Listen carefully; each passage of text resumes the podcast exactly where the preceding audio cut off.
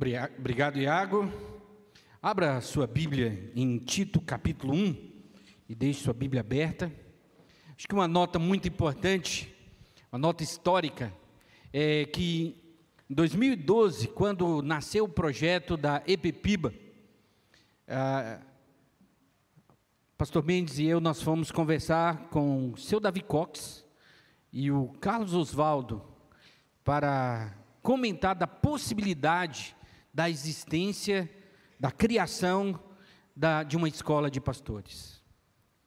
E eu lembro o pastor Mendes falando naquela reunião, ou, e outras vezes ele tinha mencionado isso, que esse passo de criar uma escola dentro da igreja era fruto da visão, do incentivo e do ensino do seu Davi Cox.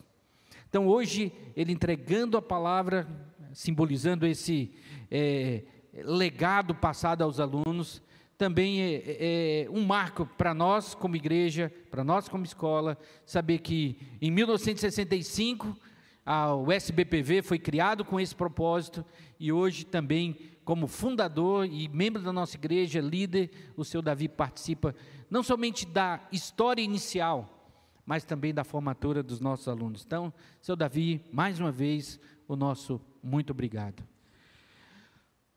Queridos formandos, eu gosto de uma história de um navio chamado Endurance. Eu não vou dar o spoiler aqui dessa história, vale a pena você buscar conhecer, tem vídeos no YouTube, tem vários livros também. Ah, liderado por um homem chamado Ernest Shackleton. Eu fiquei ouvindo várias vezes esse, essa pronúncia. Davi Jeremiah passou aí? Shackleton né? que era o grande líder desse navio. E aí então, alguns ali discordaram da minha pronúncia ali. Estou tentando, vamos lá. Mas aí, qual que era o propósito desse homem? Esse inglês, juntar um grupo de pessoas e levar para dar uma volta, né, um passeio turístico na Antártida. E aí então o que, que aconteceu? Ah, ele precisava de pessoas. E aí então ele colocou lá no, no The Sun, o jornal inglês, no dia 29 de dezembro de 1913, um anúncio. Procura-se, primeiro lugar, resistência. Procura-se homens para a jornada perigosa. Pequenos salários, frio intenso, longos meses de completa escuridão, perigo constante, retorno em segurança duvidoso, honra e reconhecimento em caso de sucesso. Esse foi o anúncio, vou ler de novo. Procura-se homens para a jornada perigosa, pequenos salários, frio intenso, longos meses de completa escuridão, perigo constante, retorno em segurança duvidoso, honra e reconhecimento em caso de sucesso. Aquele aviso honesto atraiu cerca de 5 mil homens, dos quais o Chalketon escolheu 27. Talvez se nós pensarmos aí, vocês que estão se formando hoje, e talvez aqueles que Deus está falando aí no seu coração para é, se abrir para o ministério pastoral, de certa forma, é, esse é um chamado bem próprio para aqueles que querem ser pastores, verdadeiros pastores, não esses que estão aí para enganar pessoas. Um desafio grande, exige resistência, exige é, saber que no meio do desafio tem a, a, situações que vão exigir de nós muito além das nossas forças, mas que nós somos capacitados por Deus. E por isso, nós temos que recorrer para instrução de como responder a esse tipo de chamado àquele que passou por muitas das privações no ministério, mas em tudo também se alegrou por ele, que é o apóstolo Paulo. Paulo disse assim: Paulo, servo de Deus e apóstolo de Jesus Cristo, para promover a fé que é dos eleitos de Deus e o pleno conhecimento da verdade que é segundo a piedade. Escrevo na esperança da vida eterna, que o Deus que não pode mentir prometeu antes dos tempos eternos. E no momento oportuno, manifestou a sua palavra mediante a pregação que me foi confiada por ordem de Deus, nosso Salvador, a Tito, verdadeiro filho, segundo a fé comum.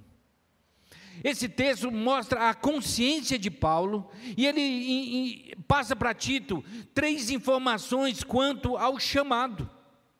Paulo está escrevendo ali ao seu pupilo Tito, aquele que ele considerava como verdadeiro filho, e segundo a fé comum, então ele olha para Tito como filho, mas ele também diz: Tito, nós somos companheiros na fé, nós temos essa comunhão, estamos juntos, independente da experiência que eu tenho ministerial. Talvez aqui nós que já estamos no ministério pastoral, é, possamos olhar para vocês formandos como essa ideia de filhos. Mas agora vocês também não só é, assumem esse papel de alguém que estava ao, ali, talvez abaixo de nós, como filhos, mas agora estão na mesma fileira, na mesma trincheira, lutando pelo Evangelho. E aí então nós temos três informações de Paulo sobre o chamado. Nós vamos ver que a, a autoridade de quem chama, a tarefa de quem chama e o caráter de quem chama. Então vamos olhar a primeira informação, a autoridade de quem chama. Paulo escreve assim: Paulo, servo de Deus.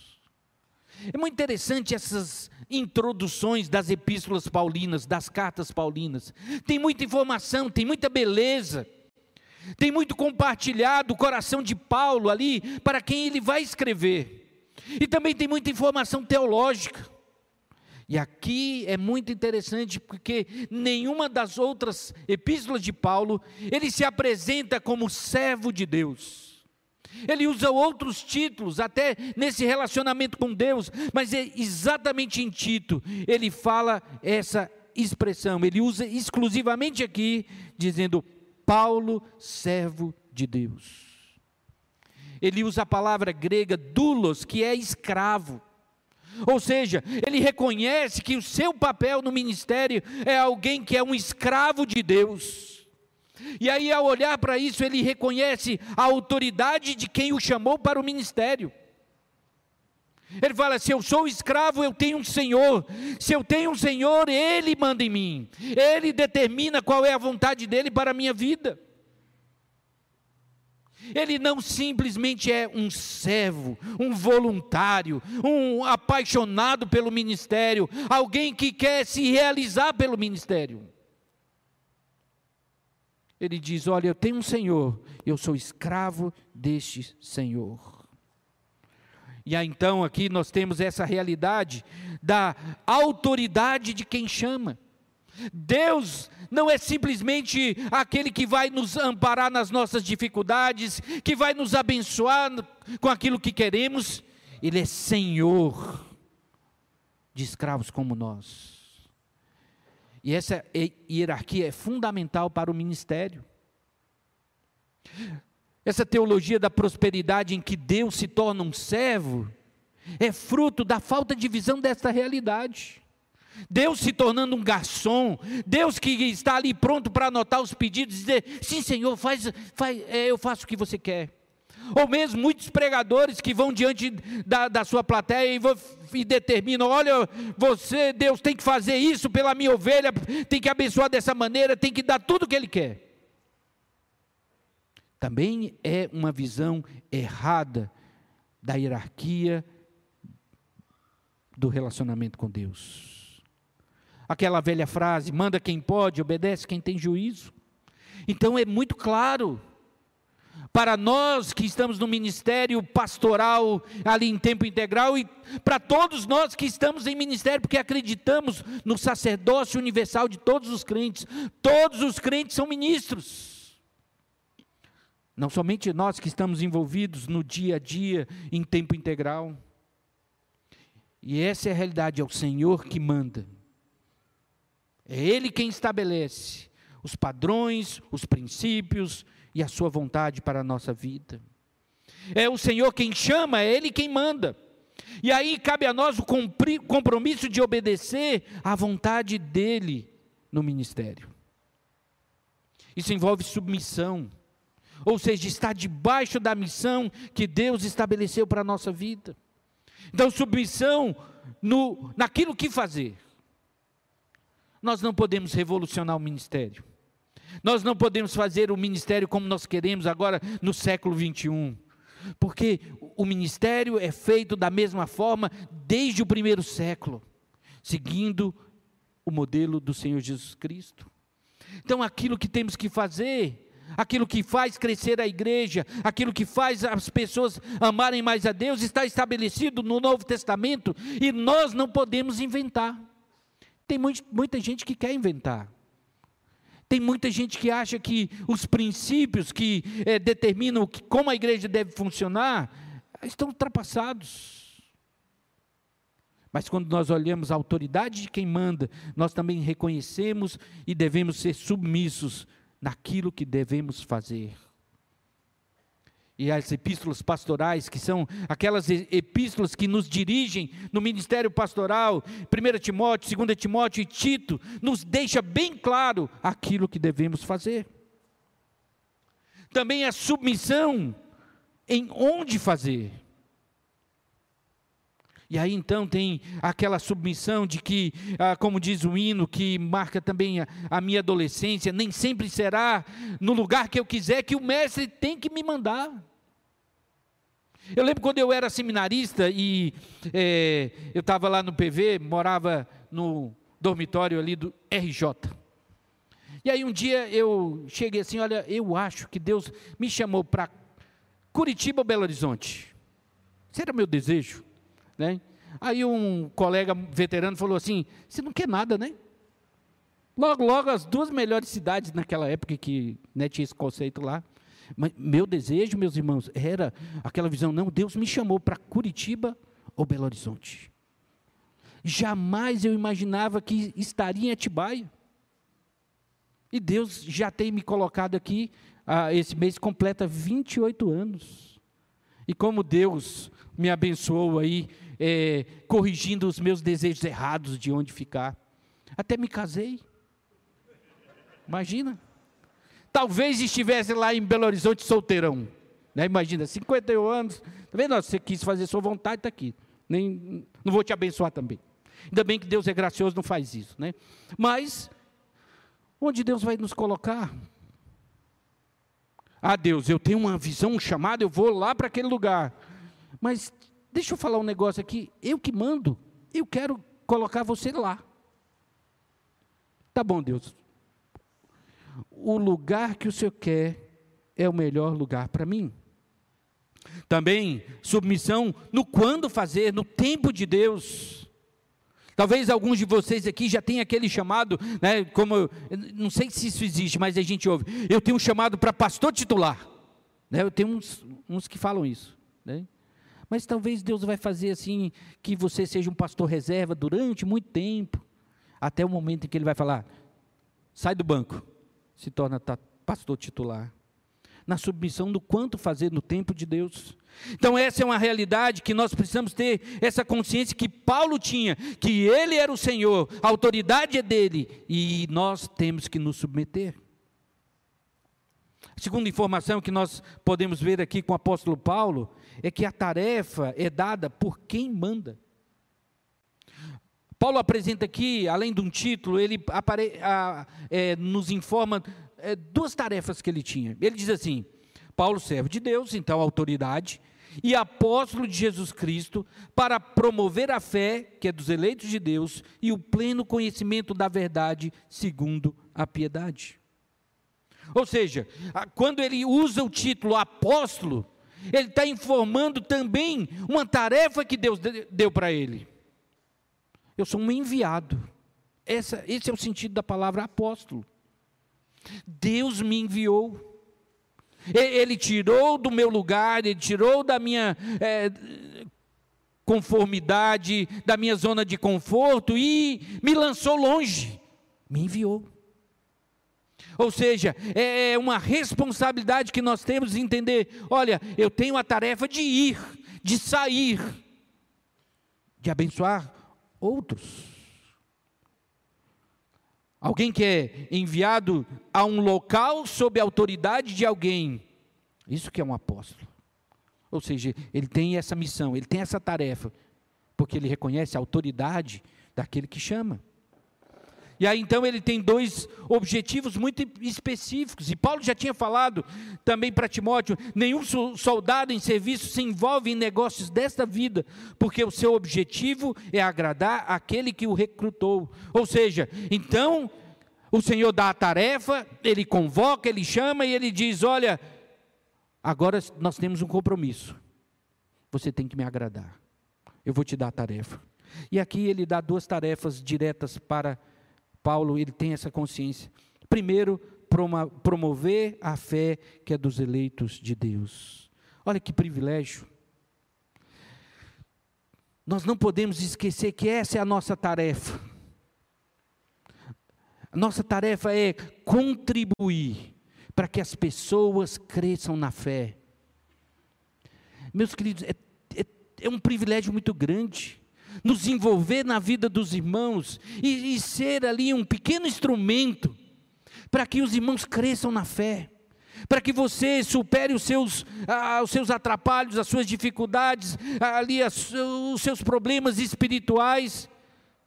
E a gente sabe que o, o Deus poderia fazer de pronto, falar assim: eu vou transformar a Elina, eu vou transformar a, a, a Júnia, eu vou transformar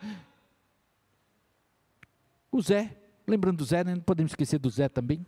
O Zé, o doutor José também. Deus poderia fazer isso de bate-pronto, num, só num piscar de olhos.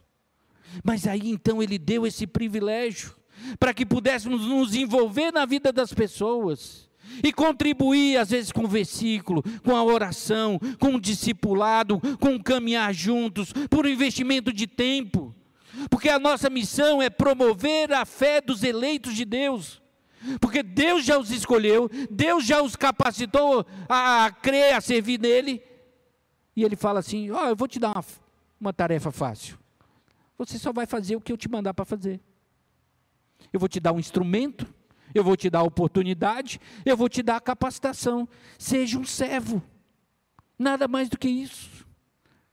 E isso é um privilégio que todos nós podemos fazer.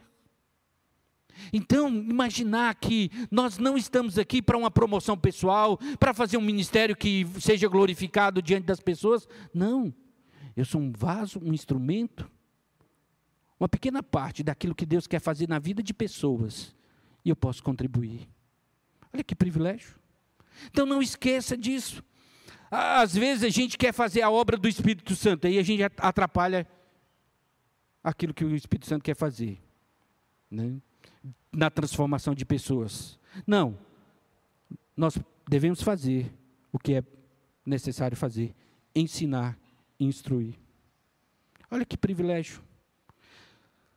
Cada crente tem o propósito de crescer, de viver a vida cristã sendo transformado pelo Evangelho. E aí então nós temos esse propósito muito nobre de ajudar pessoas no seu crescimento na fé. E, sabe o que faz as pessoas crescerem na fé? Romanos 10, 17. Porque a fé vem pelo ouvir, e ouvir a palavra de Deus. Quando nós não crescemos na fé, é que está faltando palavra. Tanto diariamente, na nossa leitura pessoal, às vezes também do púlpito. E essa é a nossa responsabilidade. E aí tem tudo a ver com a segunda tarefa, ainda de promover o, o, a fé que é dos eleitos de Deus, e a segunda tarefa que é e o pleno conhecimento da verdade segundo a piedade. Então, o que, que os irmãos devem exigir de nós? É se aquilo que nós ensinamos do púlpito, está promovendo vocês conhecerem mais a palavra de Deus, para que essa palavra que não volta vazia inunde os corações de cada um de nós, para que possamos crescer. Então não se engane. O próximo curso da, que vai aparecer aí dos gestores de ministério, que vai fazer uma série de avaliações e pesquisas mirabolantes para que a igreja do século 22 venha para o século 21 se não tiver a palavra, o ministério de vocês está fadado ao fracasso. Porque Deus estabeleceu que o nosso papel é levar as pessoas ao pleno conhecimento da verdade, o pleno conhecimento da palavra. Você que está aqui ouvindo a pregação da palavra cada domingo, é isso que Deus quer. Que cada um de nós tenhamos o pleno conhecimento da palavra, da verdade. Então não adianta, se você quer ter uma vida madura, uma vida firme com o Senhor, buscar é, tantas informações sem o pleno conhecimento da verdade, que é segundo a piedade. Essa é a nossa tarefa. Instruir os salvos na palavra, estabelecendo uma vida correta diante de Deus, conforme os fundamentos da palavra. E aí então nós precisamos conhecer a verdade para ensiná-la, conhecer a Bíblia para transmiti-la. Então essa é a tarefa que Deus nos deu. Imagina, o ministério com todas as suas complexidades tem essas duas tarefas principais: promover a fé dos eleitos, ajudar no crescimento dos crentes e levá-los a conhecer mais da palavra de Deus. E a terceira informação que nós temos de Paulo aqui, quanto ao nosso chamado, é o caráter de quem chama. Ele diz assim: escrevo, na esperança da vida eterna, que o Deus que não pode mentir, prometeu antes dos tempos eternos. Então, Paulo vai falar muito da esperança, da escatologia, da, de onde está fundamentada a sua convicção, o seu ministério. Mas olha que interessante, ele diz assim: escrevo na esperança da vida eterna. E aí ele vai falar do caráter de Deus. Que o Deus que não pode mentir, prometeu antes dos tempos eternos. O caráter daquele que nos chamou é de alguém que não mente. Olha que privilégio. Saber que quando abrimos a palavra de Deus, você tem a verdade estabelecida, que vem de Deus que é verdadeiro, então, da Sua palavra não tem engano. Até o próprio Jesus orando por nós, ele disse: santifica-os na verdade, a tua palavra é a verdade. Ou seja, aquele que nos chamou, ele é verdadeiro, ele tem um caráter verdadeiro, e o que ele fala não é, não há mentira. O que ele fala é verdade. E meus amados irmãos, no, no momento que nós vivemos, cheio de tantas informações aí por meio da rede social, Quantas vezes nós ouvimos pessoas que estão entre uma informaçãozinha lá na rede social e o que diz a palavra de Deus fica na, e aí eu sigo aquilo que foi falado na rede social ou eu sigo o que Deus disse na sua palavra? Eu sigo o que foi falado lá no Instagram, o videozinho do TikTok e outras coisas mais ou aquele versículo que me desafia, ainda que com muita dificuldade, de fazer aquilo que Deus mandou? E para espanto nosso, Muitas vezes. Nós vemos cristãos, até maduros, na dúvida. E agora? Eu não sei escolher. Aquilo que Deus falou parece impossível de praticar. Aquilo que Deus falou parece que é impossível de se viver. Aquilo que Deus falou parece que não funciona no século 21. Aquilo que Deus falou parece que é fora de moda, é antigo. E aí, quantos vão aqui, nessa, nesse turbilhão de informação, trazendo sobre si peso, derrota. Muitas vezes até emocionalmente desgastados, porque estão abrindo mão da verdade da palavra de Deus, dita pelo Deus que não pode mentir, em troca de informações passageiras que não se sustentam diante da verdade. O caráter de quem chama é esse. Ele disse para nós: pregue a palavra. E quem escreveu a palavra é o Deus que não pode mentir. E também tem uma promessa para nós. Eu estarei com você. Paulo sabia disso. No meio de todas as suas lutas, todas as suas dificuldades, todos os seus desafios ministeriais, ele tinha certeza que Deus estava do seu lado, constantemente. Por isso, também você formando, e nós pastores devemos lembrar que nós precisamos crescer. Não é só a quem administramos que precisa crescer. Não é só aqueles que vivem debaixo da nossa orientação espiritual que precisa é, crescer em maturidade e crescer na fé. Nós somos os exemplos disso. Porque nós não somos perfeitos. Nós temos as nossas dificuldades, as nossas lutas. Nós temos as nossas debilidades. E por isso, devemos também olhar para a palavra de Deus e ela mexer no nosso coração e apontar para nós os nossos pecados e nos desafiar ao crescimento espiritual, ao desenvolvimento na fé e ao crescimento na maturidade cristã, também como todos os crentes precisam. Não busque um crescimento pessoal artificial, que é o contrário do verdadeiro que Deus dá. E nem deem frutos de plástico artificiais, mas que esse Deus verdadeiro, que nos capacita e Ele mesmo nos dá os frutos, nos dê os frutos de verdade, orgânicos para a nossa vida, para o nosso ministério. Quero concluir, meus amados irmãos, lembrando três informações que Paulo nos dá: a autoridade de quem chama, a tarefa de quem chama e o caráter de quem chama. O grande desafio é precisamos de novos vocacionados. O que se avizinha aí no ocidente é um declínio de vocacionados. É um declínio daqueles que vão olhar para o ministério e vão dizer: Olha, eu quero viver servindo o povo de Deus. Porque essa é a, a realidade. Porque já que temos um Senhor, o ministério é para servir. Primeiro a Ele e o povo. Mas, usando ali o, o anúncio do Checkathon, procuram-se homens para uma jornada perigosa, pequenos salários, frio intenso, longos meses de completa escuridão, perigo constante, retorno e segurança duvidoso honra e reconhecimento em caso de sucesso. E aqui a garantia de honra e reconhecimento, não em caso de sucesso, mas em caso de fidelidade.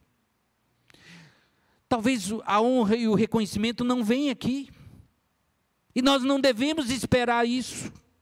Devemos fazer por aquele que nos chamou. Se alguém ainda reconhecer com honra e reconhecimento, é fruto daquele galardão que Deus permite que recebamos aqui. Mas não devemos esperar.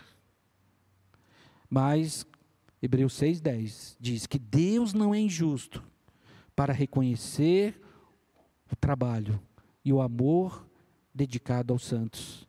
Então, uma hora Deus vai chegar e vai falar: olha, está aqui, o seu diploma. Servo bom e fiel. Fosse fiel no pouco, sobre muito te colocarei. Então, esse é um reconhecimento. Mas tem um reconhecimento ainda maior, que não tem a ver conosco, mas é honra e reconhecimento para aquele que chama, para o Senhor Jesus Cristo, a quem é digno de toda honra e toda glória pelos séculos. Amém. Então, meus queridos, agora começa essa realidade. Não porque vocês já estão bem envolvidos no ministério, mas essa consciência de que o reconhecimento e a honra virão em caso de fidelidade. Mas o nosso alvo maior é que esse reconhecimento e essa honra seja dada ao nosso Salvador, aquele que nos chamou.